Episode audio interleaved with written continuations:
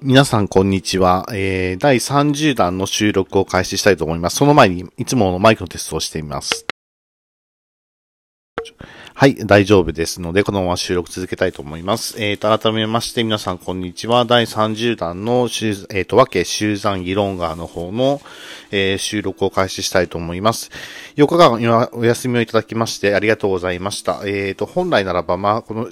和家の方はですね、え、あの、不定期にしようかなっていうふうに考えていましたので、えー、まあ、不定期といえば不定期だし、毎日やっていったので、毎日といえば毎日なんですけども、えー、まあちょっとどうなるかわかりませんけども、このまま続けたいと思います。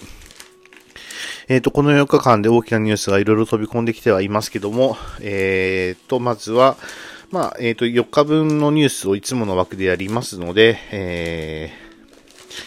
そう、そんなにね、多くのニュース読めないと思いますけども、えっ、ー、と、一面をまず読んでいきたいと思います。えっ、ー、と、9月の8日の木曜日、えー、一面は円安加速144円台と、株と国債国債も下落トリプル安になったという形ですね。うーん、まあ、円安困りますよね。これは、えー、円、円売りドル買いの流れが止まらなかったという形で約24年ぶりになる1ドル144円台をつけたということ形で、3相場が同時に下がるトリプル安の様相になったという形ですね。まあ、この時点でも結構下がっていたのに、さらに円安が加速してしまって、ちょっとどういうことなのかなっていうふうに思ってしまってるんですけども、えー、やっぱ FRB ですね、連邦準備、アメリカの中央銀行の、である連邦準備銀、連邦準備制度理事会、ごめんなさい、が、えー、金融引き締めを続けても問題ないと判断し、積極的な利上げが長期化するとの見方が強まったという形で、えー、ドルの方に、えー、お金が流れていってしまったということなんですよね。うん。まあちょっとね、外国の株も見てますけど、怖くて手が出せないですね。弱ったもんだなとかと思いながら、えー、見ています。はい。はい、えーと、9月の9日、9月の9日は徴用の節句です。皆さん、徴用の節句ってご存知でいらっしゃいますか？あの、1年の中でもですね、あの、まあ、1月1日と、まあ、1月の7日、まあ、人日ですね。と、まあ、それを一つの、まあ、一つの元旦の節句として、えっ、ー、と、3月の3日、えー、桃の節句ですね。5月の5日、単語の節句ですね。7月の7日、えっ、ー、と、七夕の節句、節句ですね。9月9日、朝陽節句、菊の節句になるんですけども、まあ、結構1年の中でも重要なね、えー、日だと思います。まあ、旧暦で考えてないので、ダメだよっていう人もいるかもしれませんけども、まあ、そこはご容赦いただきたいかなというふうにふうには思います。はい。というわけで、えー、っと、9月の9日は、えー、首相国葬の正当性主張という形で、えー、行政、行政権の範囲内であるというふうに言いました。本当は3件のね、えー、町の承認が必要なような気がするんですけども、そこら辺は押し切ってしまって、行政権だけで行っちゃえっていう感じなんですかね。うん。まあ、えっ、ー、と、周りとか、まあ、いろいろ話を聞くと、まあ、国葬に関しては、肯定的な意見の人もいれば、否定的な意見の人もいるなっていうのが、まあ、正直な感想です。まあ、否定的な意見はね、えー、多くなってきていると思います。まあ、最初は、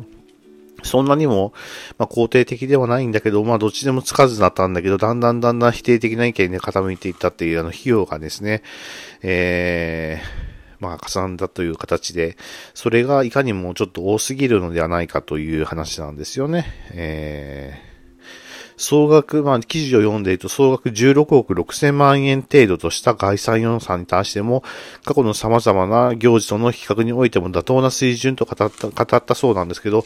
妥当なんかな一人の一人の葬儀に国が16億6千万円を出す行事ですか。まあ外交事例だとしてもですね、ちょっと多いような気がするなというふうには思うんですけどね。そこのあたりどうなんでしょうか。はい。はい、徴用の節句が終わったと思って9月の10日の土曜日でございます。えー、エリザベス女王が、えー、死去な、逝去なされたというニュースが飛び込んでまいりました。96歳、在位最長70年という形で、えー、エリザベ、イギリスのエリザベス女王が、えー、スコットランドで、えー、死去なされたと。いう形ですね。まあ、死去っていうか、皇居というかですね、まあ、逝去というか、うーん、まあ、お隠れになられたという形、言い方の方がいいのかな。お隠れになられたんですよね。まあ、英国史上最長、最高齢の君主で造命する世界の君主の中でも最高齢だったという風ですね。えーまあ、2週間以内に国葬が認ま、まあ、いとまれ、いとま、誰だっけ、いとまれる見通しで、えー、王位継承順位1位の長男のチャールズ皇太子が、新国王チャールズ3世として即位を、まあ、即なされたと、自動的になされたという形ですね。まあ、えー、っと、この方は、えー、ウィンザー朝の第 4, 4代君主でカナダなどの英連邦の元首を重ね、英国教会の最高権威者でもあったということだそうです。ちょっとごめんなさい。はい。英国協会の最高権者でもあって、1990年代にはダイアナ故ダイアナ元皇太子妃の離婚や事故死なので、王室は廃止論が出るほどの危機に見舞われたが、伝統維持、堅持しつつ身近な王室を目指した改革を進めたという形ですね。確かにあの時はですね、あ、あのー、巣は、あの、危機かというふうに思思われた事態も、えー、国王室にはありましたけども、確かに思い切ってよく乗り越えたなというふうには思いました。はい、えー、残念であったと思います。はい。まあ、あの、この、まあ、社説とか読んでいても思うんですけども、えっ、ー、と、夫のフィリップ王子は初恋の人だったんですね。えー、求婚を受けたとされるバルモラル城で息を引き取られたというのは、まあ、ドラマチックで、まあ、しかもですね、あの、ネットでも噂になりましたけども、亡くなられたその日の、えー、まあ、イギリスの空には虹がかかったというね、えー、ことがあったという形で、なかなかね、えー、ドラマチックなお話になりましたけども、まあちょっとね、残念だなというのが私の、えー、まあ僕の見解でもあります。はい。えっ、ー、と、9月の11日、9.11からだいぶ経ちましたけども、9.11のことは、あんまり表向きに、表にはならずにですね、えー、一面には、岐阜大学、中部中部学院大学、女子短期大学、横断的教育大3大学が連携された、されるという推進法人が来年度設立されるという風ですね。東海国立大学機構というのが出来上がっってっていう形で大学もだんだんだんだん再編成が進んでいくんじゃないかというふうに思われます。はい。まあ、その中で岐阜大の講義を受講可能にしたりとかするっていうことですね。えー、なかなかですね。こうやって久しぶりに新聞読むとですね、情報量が課題型でですね、なかなかちょっと大変でございます。はい。というわけで、えー、主要なニュースを読んでいきましたけども、えー、まあ、この中でですね、やっぱり一番のニュースといえばですね、エリザベス女王陛下ですね、エリザベス女王陛下がお亡くなりになられたというニュースがやっぱり一番ではないかなというふうには思います。まあ、日本の天皇陛下からもですね、えー、深い悲しみを持って受け止めると深い悲しみの気持ちで心の愛とを表しますと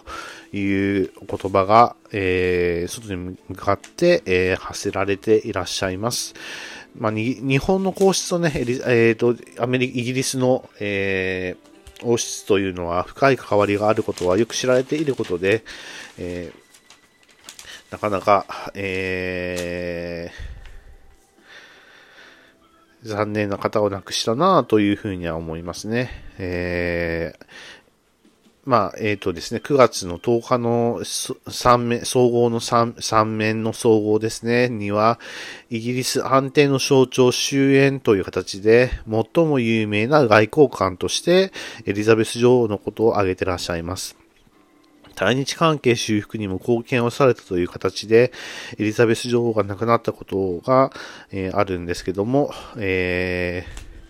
ー、エリザベス女王が8日死去されて、在位70年7ヶ月に及ぶ激動の一時代が終焉したというふうに一文があります。えー1952年に父の、そのエリザベス、エリザベス女王の父親の急性、急性に伴って若干25歳で即位した女王は、えー、翌53年の戴冠式で、えー、今日の戴冠式は王権の象徴では、えーと、王の権力の象徴ではない。今後女王として皆さんに仕えるにあたり、あたり私たちの願いを宣言するものだとおっしゃられたそうですね。なかなかですね、やっぱりあの、日本の皇室と、えっ、ー、と、イギリスというかヨーロッパの王室というのはですね、雰囲気が随分違うものだなというふうには思いますね。えー、はい、ちょっと失礼。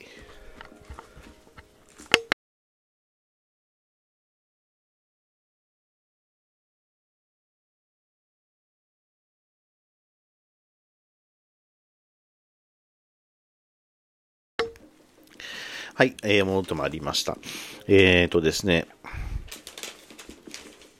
えー、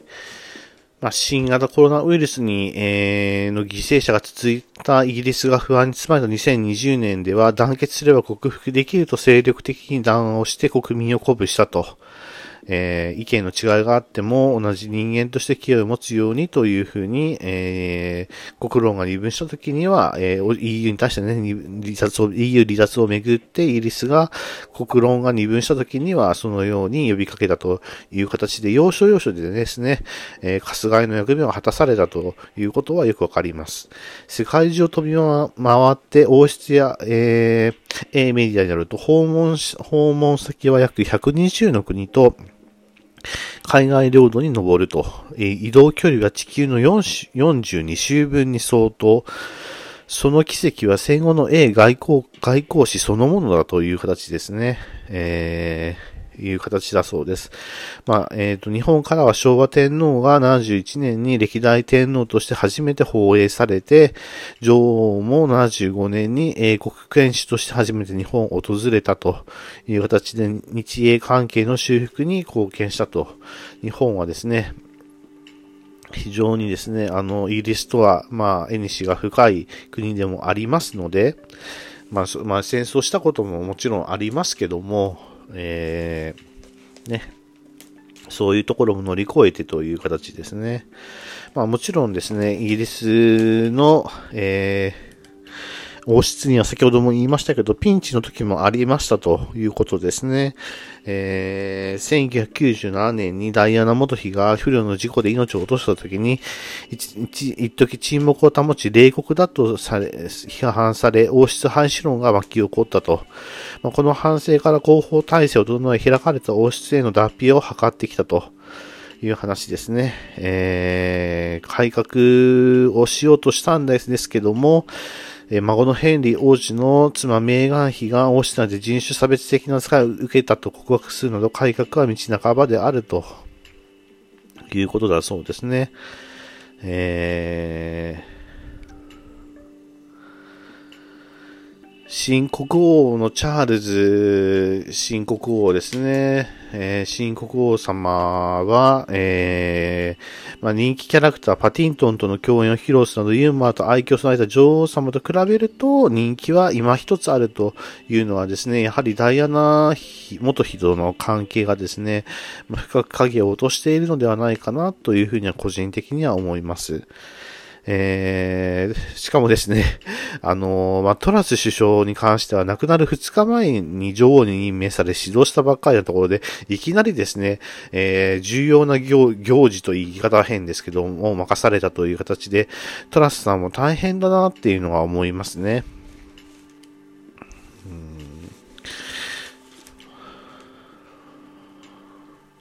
まあ、えー、っとですね、エリザベス女王の語録を読み上げていきますが、えー、戴冠式の話はさっき言いましたね。えー、その他にもですね、え、私は法律を作ることはできない。しかし、私の心と献身をすべての人に捧げることはできると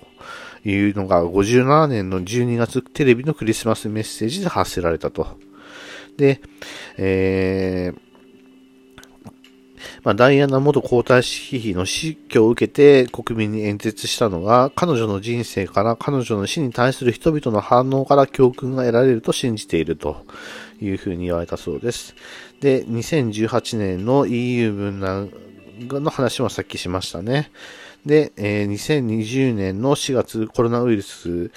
の感染拡大による外出規制を受けた特別演説では、良い時代が必ず来るから皆さんまた会いましょうということが言われた、おっしゃられたそうですね。まあ確かにですね、僕、個人的にはですね、イギリスの王室という話をすると、どうしてもダイアナさん、まあくしくもですね、あの、多分スペンサーっていう映画が公開され、ダイアナさんのスペンサーって映画がですね、公開されている最中なんではないかなとかって思うんですけども、まあその時にですね、えー、その時に亡くなられたというのも、なんとも、なんとも皮肉な話でもあるんですけども、えー、どうなんでしょうか。まあ、えっ、ー、と、新聞では新国王に根強い懸念があるということですね。えー、チャールズ新国王は、ピープルズ・プリンセスと呼ばれ愛されたダイアナ元元元皇太子との離婚の影に加えて、政治介入への懸念も根強く人気は今一つと。いう形だそうですね。えー、なかなか、えの、イギリスはですね、日本と違って、まあ、連邦、英連邦というものがありますので、それを、まあ、結びつける、まあ、紐というか、かすがいというかですね、まとめ上げる役目として、えー、存在するのもありましたので、なかなかそれをですね、例えば、えっ、ー、とですね、独立志向の強い北部のスコットランドなんか、なんかに関しては、えっ、ー、と、A 連合のね、維持に苦心されているんではないかなというふうには思いますね。えー、あとは、えー、中国に関しては、えっ、ー、と、ダライラマ14世を支持したということも言われているそうです。中国の、えー、習近平さんが英国を放映した時にはバッキンガム宮殿で開かれた、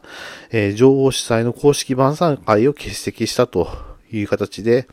えー、江沢民さんも、江沢民さんが放映した時にも姿を見せなかったという形で、結構はっきりとした意思を持った、持って外交される方方だったなというふうには思いますね。うん。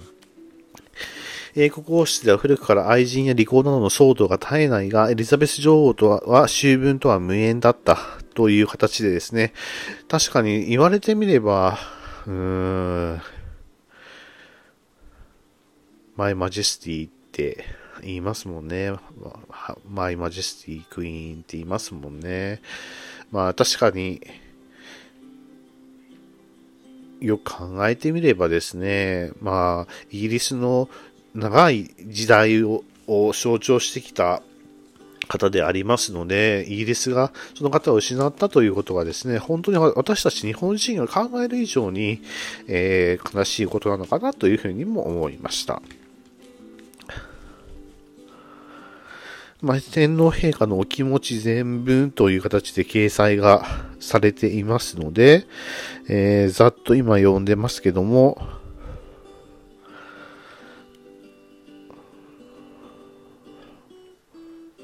まあ、女王陛下のご冥福を誇るお祈りいたしますとのことですので、まあそうだろうなというふうには思いますね。もう天皇陛下の言葉以上に何も言うことはありませんと思います。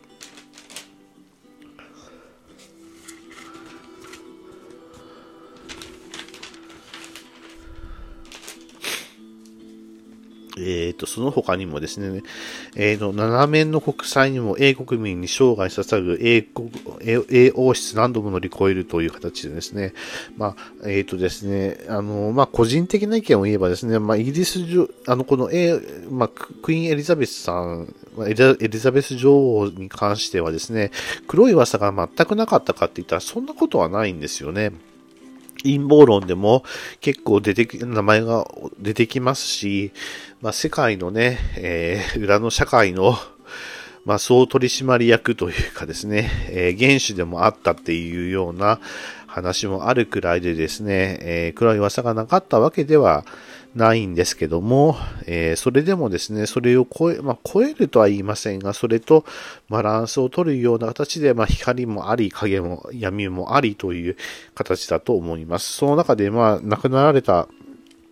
時にはね、どうしても光のところに、えー、スポットライトが当たりますので、えーまあ、ですが、えー、まあ、実際に表、表、表に出てきたね、え、話でもやっぱり、ダイアナ妃、元妃の自己死など英国王室の危機に、えー、見舞われながら、自らの決断で維新回復に努めて、国民の熱い信頼を獲得したと。いうのがあったんですよね。まあ確かに、えっ、ー、と、初恋の人で、えー、人一人だけの旦那さんをね、も持ってずっと生涯を、生涯の愛を注げ、捧げた人からすれば、ダイアナ妃の自由な振る舞いっていうのは単なるわがままな娘にしか見えなかったのかもしれませんが、ダイアナさんももう時代の長寿でしたので、えー、そういうのには逆らえなかったんじゃないかなというふうには思います。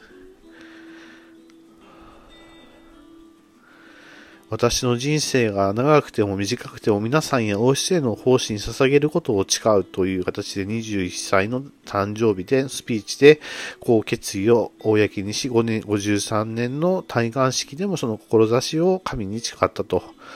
えっ、ー、と、高齢になっても単位の道を選ばなかった理由はここにあると理解されている。確かによく考えてみればですね、うーん、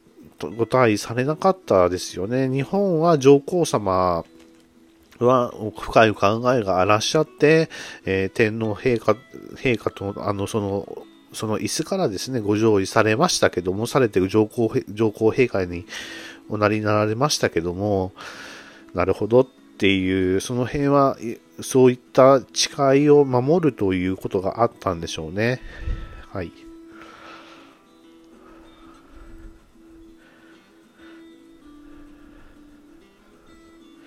家族に関しては順調満帆では、満帆ではなかったダイヤ、えっ、ー、と、皇太子ダイアナ元妃の結婚生活をめぐる放送や、次男アンドル、アンドル王子とセーラ妃の別居、ウィンザー城の火災などが重なった日、92年には1年間を振り返ってひどい年になったと、えっ、ー、と、吐露をしたという告白をしたという形ですね。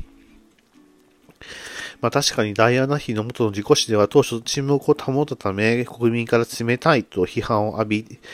えー、母親の故エリザベス皇太后や、えー、当時のブレア首相の助言で長寿を発表したという形だったんですね。なるほどね。そうだったんですね。あの時にエリザエリザベス皇太后様のお話があったんですね。はあ。こうして考えると、亡くなってから分かることもたくさんあるんですね。うーん。まあ、国教会への配慮からウィンザー、ウィンザーでの世俗的な結婚式には出席しなかったという形で、皇太子の次男のヘンリー王子と離婚歴のあるアフリカ系米国人メーガン妃との異例の結婚を認めたけども、王子は20年に公務を引退して夫婦でアメリカに移住をしたと。いう形ですね。そこも悩みどころの一つだったんではあるのかなというふうには思います。えっ、ー、と、馬や犬を愛し、田舎の自然の中を歩くことを好んだと、12月のロンドン、ロンドン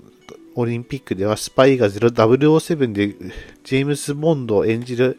ダニー・エル・クレイグズさんとヘリコプターからパラシュート飛び降りる映像が流され、孫やひ孫に見せたおばあちゃんの姿を見せることもあったという形ですね。えー、日本も1975年に訪問し、ゆかりの深い皇族とも交流交流をしたと。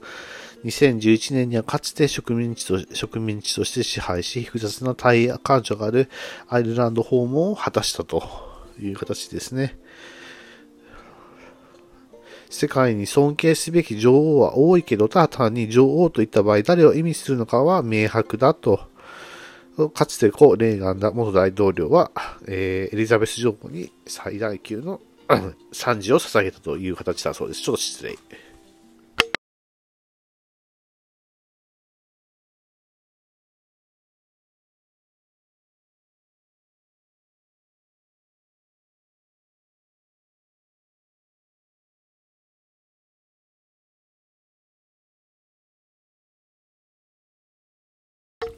はい、戻ってまいりました。というわけで、もうエリザベス、エリザベス女王のことに関してはですね、話題が尽きることないと思うんですけども、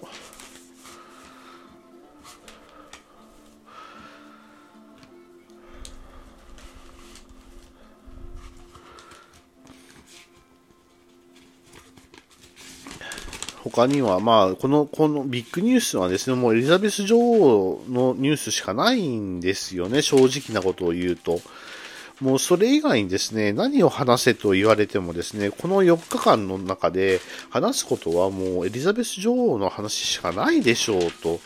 いうふうに思います。皆さんもどうでしたか？この4日間、まあ、特に僕ニュース読み上げませんでしたけど、当然まあ皆さんの元にはいろんなニュースがね、飛び込んでくると思うんですけども、エリザベス女王以外のニュースって、なんかそれ、それだけって、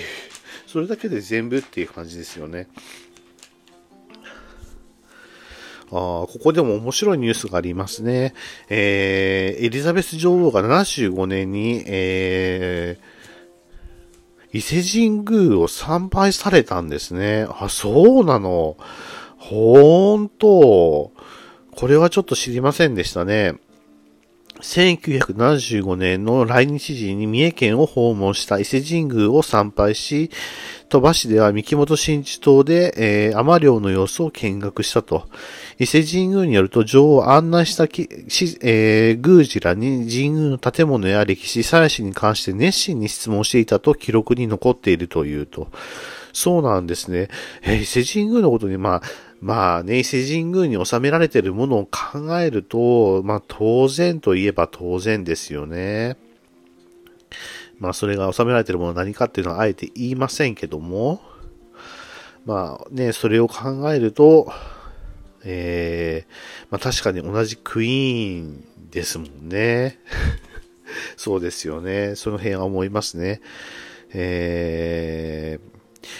ー、女王はフィリップ殿下と共に伊勢神宮を、えー、参拝して地元の幼稚幼稚園児らが日英両国旗の小旗を振って出迎えたと。えー、神宮で飼育している新名三遊号とも触れ上がったというすごいですね。三木本真治の、えー、真治博物館館長さんは当時女王を出迎えた一人で、女王は40人の雨が潜る様子を経験したと。当時は気温が低く早く上げて上げてと、彼女、彼女の、雨を気遣ったというと。えー、女王一行はその後、えー、鳥羽湾を望む高台に立つ鳥羽国際ホテルに宿泊、夕食には基地の燻製や伊勢海老の赤ワイン蒸しを楽しんだと。いう形だそうですね。そうなんですね。まあ、残念ながら1975年の5月の11日は僕は生まれてませんので そんなことがあったなんていうのはですね、ちょっとびっくりです。そうだったんですね。はあ、そうでしたか。うーん。まあ、改めて亡くなってね、わかる情報っていうのもたくさんあるわけで、僕もその情報にびっくりをしているところです。はい。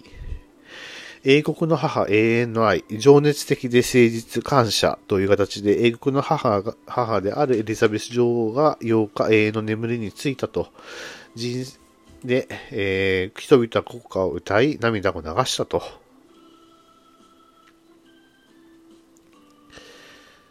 えー、ショーウィンドウが黒い板で覆われるなど、追悼の雰囲気が広がったという形で、ちょっとすいません。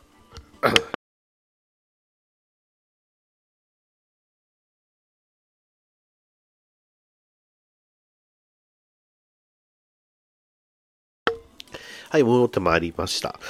はい、ちょっとすいません。あんまりね、調子が良くなくてですね。まあ、国中の英国旗が反旗となり、えっ、と、無服姿の宮殿職員が女王の死去を知らせる張り紙を掲示、えー、宮殿の一角には献花場所が設けられ、女王への感謝のメッセージを綴った手紙や色とりどりの花束が捧げられたと。えー国王万歳と女王の長男チャールズ皇太子の新国王即位を拍手で迎える声も上がったと。まあ、複雑なところですよね。亡くなって、王室には間がなくすぐに、まあ、自動的に、えー国王様に即位をされた皇太子様がいらっしゃいますので、で、それを考えると、まあ、戴冠式の時に喜んでいいのかもしれませんけども、なかなかですね、今はその悲しみの方が先になってしまうっていう風になってしまうんですね。はい。死去2日前に新首相を任命した際には元気そうにしていたが女王がもういないことにショック受ける人も多いと、ろうそくを持った女性や英国旗をまとった男性、えー、宮殿前での弔問は日付が変わっても続き、花束を持って訪れる人の波は9日も途絶えなかったと。情熱的で言動に誠実だった女王のことを思いながら花を捧げたと。でテレビ局のアナウンサーらももう服姿で出演し、女王の継承時からの営業、映像を流しながら70年にわたる国民への献身を伝えたということですね。確かにですね、あの、Hulu とかでもそうなんですけども、BBC、アメリカ国営放送ですね、BBC の、えー、ニュースが流れてるんですよね。それの、まあ、同時翻訳、同時通訳版と、そのまま、あの、言語版が流れるんですけども、えー、っと、10日 ?9 日 ?10 日？えー、っと、BBC を見てましたけども、ずっと、ずっとエリザベス女王の話ばっかりでしたね。あまあ確かにね、えー、イギリスにとってはですね、一つの時代が終わったという日でもありましたので、そうなるんだなというふうにはよく思いました。皇室と長年信仰、留学中の陛下を招待。おそうなんですね。えー皇太子時代の上皇、皇太皇太子時代の上皇様が1953年、戴冠式に参列したことをきっかけに戦後の、戦後欧州王室の親善が育まれたと。その後も放映のたびに暖かく、暖かく、暖かく迎えられたという形ですね。19, 19歳だった上上皇様は53年、53年僕の前の年ですね。53年昭和天皇の名代、名代として、えー、エリザベス女王の戴冠式に参列し、それに合わせて、欧米15カ国を法歴したと、歴訪したと。上皇様にとって初の、初の海外訪問で、後の幅広い国際親善の原点になったそうです。女王は75年に一度来日し、東京で盛大なパレードが、えー、催されて、京都や三重県伊勢市の伊勢神宮も巡ったそうです。あそうなんですね。それは知りませんでした。日、日英両国には第二次大戦で戦火を交えた、交えた歴史があると、そう、そうなんですよね。敵同士だったんですよね。だけど、ここまで、まあ、仲良くなれたっていうのはですね、やっぱり二つの皇室と王室の、えー、交わりがあったからだというのは、えー、誰もが認めるとこではあるんじゃないかなというふうに思いますね。えー、女王が主催したバッキンガム宮殿での晩餐会では上皇様は戦争によりより人々の受けた傷を思うとき深い心の痛みを覚えますと。両国の間に二度とこのような歴史を刻まれることを、えー、愛中より願うと。愛心より願うと、えー、述べたそうです。女王は痛ましい記憶は、今日も私たちの胸を刺すものですが、同時に和平への力ともなっていますと、スピーチをしたそうです。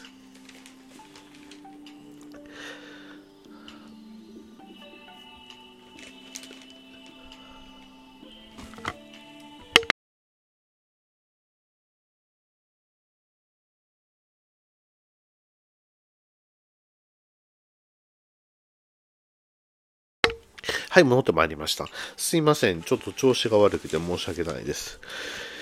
まあ、そんな感じでですね、まあ、こと、まあ、言うにことは書かない、あの、エリザベス女王陛下のお話ではございますけども、それだけでも40分のお話ですね。まあ、このニュースはですね、もう歴代、まあ、世界の歴史にも残るニュースでして、まあ、円安のね、ニュースとかもありましたけども、まあ、それよりも何よりもっていう話ですね。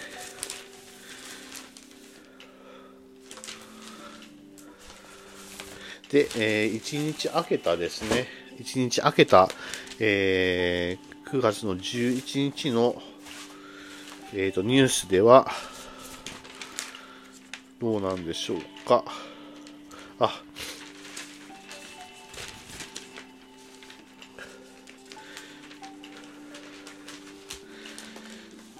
まあ、英国を生涯奉仕するという形でですね、えー、エリザベス女王の死去に、死去に逝去に伴う即位後、初めて、えー、チャールズ新国王73歳なんですね。73歳に、えー、の、えー、新国王様が、えー、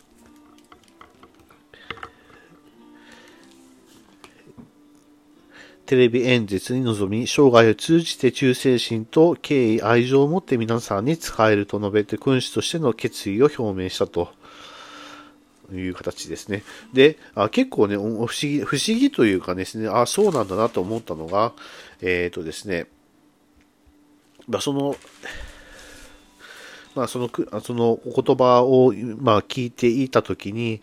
なるほどと、あの、うへえと思ったのが、まあ、愛するママへという話でですね、あ、ここでも私的なママにっていう話になるんですね、というふうに思いました。なかなかですね、そういうことはですね、日本でも言わないじゃないですか。えー、でもそういうことをね、ちゃんとですね、えー、言うっていうことはですね、ちょっとやっぱりこう、立場、国王様の立場と、まあ、あと、やっぱり天皇陛下のお立場っていうのもですね、随分と違うものなんだなというふうのは、いうのはちょっと思いました。はい。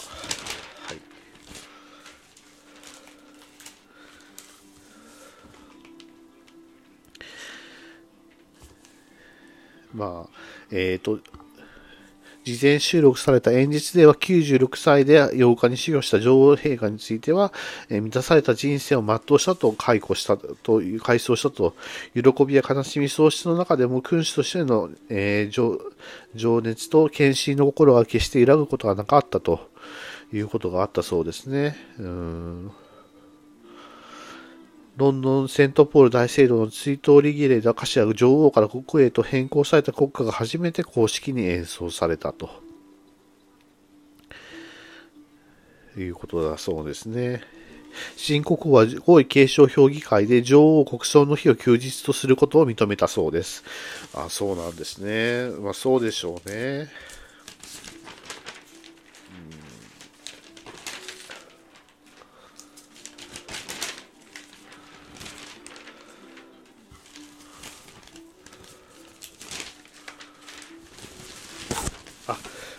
マイクを触ってしまいました。ごめんなさい。えっ、ー、とですね、新聞をザラザラザラザラとめくってますけども、